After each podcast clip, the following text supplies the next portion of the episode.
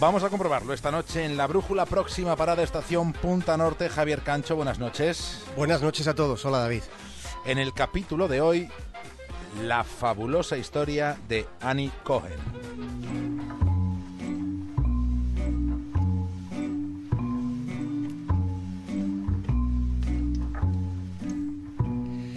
Todo el mundo es verde.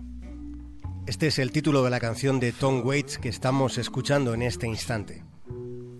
Todo el mundo es verde fue compuesta en este planeta azul, en esta maravilla esférica que todos, alguna vez, hemos tenido el sueño de recorrer. Desde Bombay hasta Calcuta, tres días más por ferrocarril. Después, desde Calcuta a Hong Kong, otros 13 días en barco. De Hong Kong a Yokohama, 6 días. Yokohama a San Francisco, 22 días. Desde San Francisco a Nueva York, 7 días por ferrocarril. Y por fin, la etapa más sencilla. Desde Nueva York a Londres, por barco y ferrocarril, 9 días. Total, 80 días. Son 80 días, son 80 nada más para dar la vuelta al mundo. Julio Verne publica por entregas la novela La Vuelta al Mundo en 80 días en el año 1872. Si lo recuerdan, el resorte de aquella aventura fue una apuesta, fue un reto entre caballeros en un selecto club de Londres. Es muy probable que ese episodio literario fuera el desencadenante de algo que sucedió en la vida real.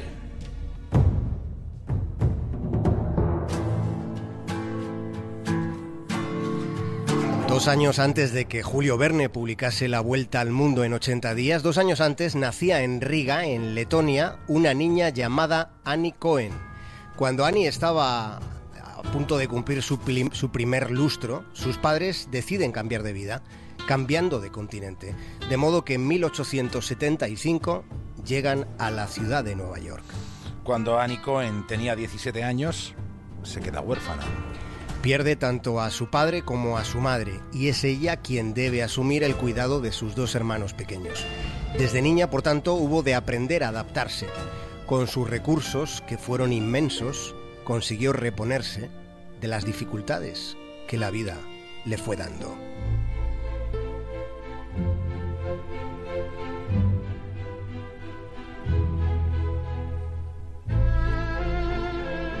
La aventura que hoy les contamos, la aventura de Annie Cohen, también fue consecuencia de algo que sucedió en un club de los de la época, en esos clubs de finales del siglo XIX.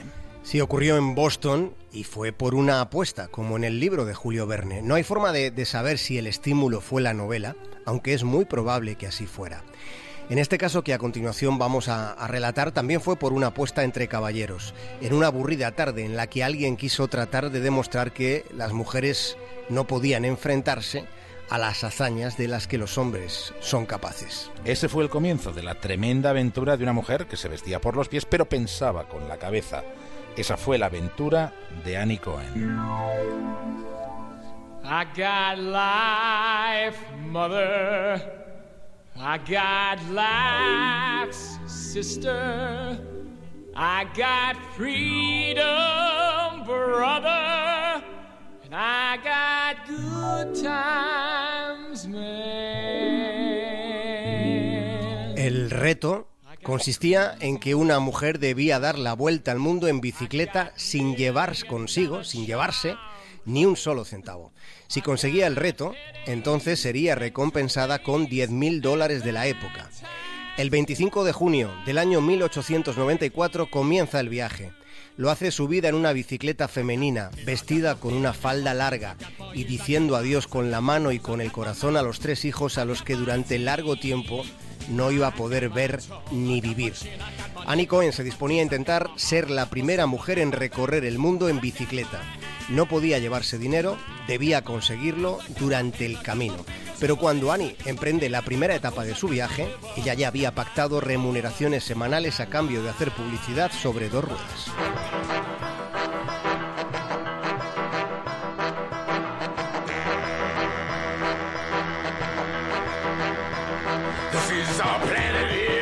En Chicago consigue incluso cambiar su pesada bicicleta por otra más liviana. Annie había salido de Boston pedaleando una vieja Columbia, una bici femenina de acero que pesaba 20 kilos. En aquella época las bicicletas para mujeres solían ser más pesadas que las que se pensaban para los hombres. Con el dinero que iba obteniendo, se compró una Sterling, cambió de bici, pero también cambió de atuendo prescindiendo de la falda para ponerse unos bombachos. Annie fue una pionera. Ahora no nos resulta extraño ver a los ciclistas o a los motoristas convertidos en anuncios humanos. En realidad, Annie fue la primera en ser una especie de valla publicitaria móvil por las propias exigencias del reto. Fue su audacia la que le permitió no pasar grandes apuros durante todo el tiempo que duró el recorrido. Aquellos serpenteos por el ancho mundo fueron bastante más largos de 80 días.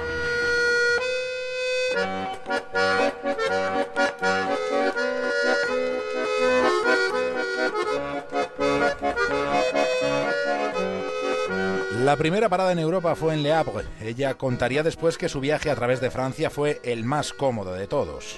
Tardó dos semanas en llegar desde París a Marsella. Desde allí cruzó el Mediterráneo para volver a subirse al Sillín en Egipto. Pasó por el Cairo, llegó a Jerusalén, después por el canal de Suez se dirigió hacia el Medio Oriente para cruzar Asia pasando por Colombo en Sri Lanka, por Singapur, por Hong Kong, por Shanghái.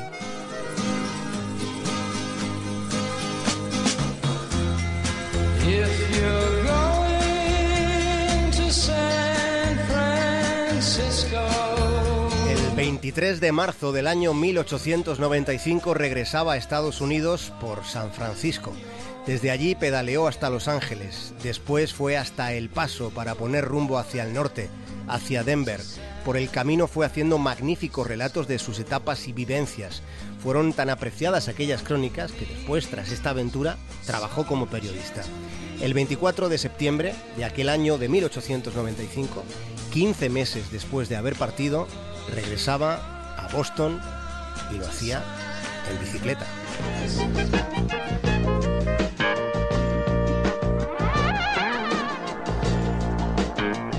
A pesar de su hazaña, fue acusada de haber viajado más con bicicleta que en bicicleta. Y eso que a su regreso demostró haberse convertido en una formidable ciclista en diferentes carreras locales y algunas otras que hubo a lo largo del país y en las que participó.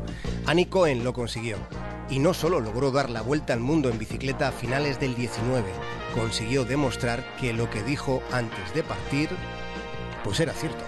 Dijo que ella se veía capaz de hacer cualquier cosa que un hombre fuera capaz de hacer.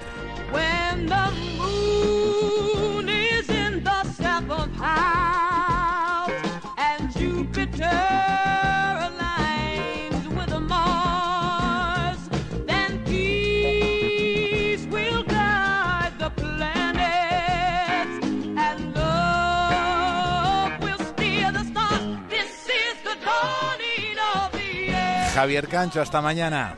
Un abrazo grande, David. Hasta mañana.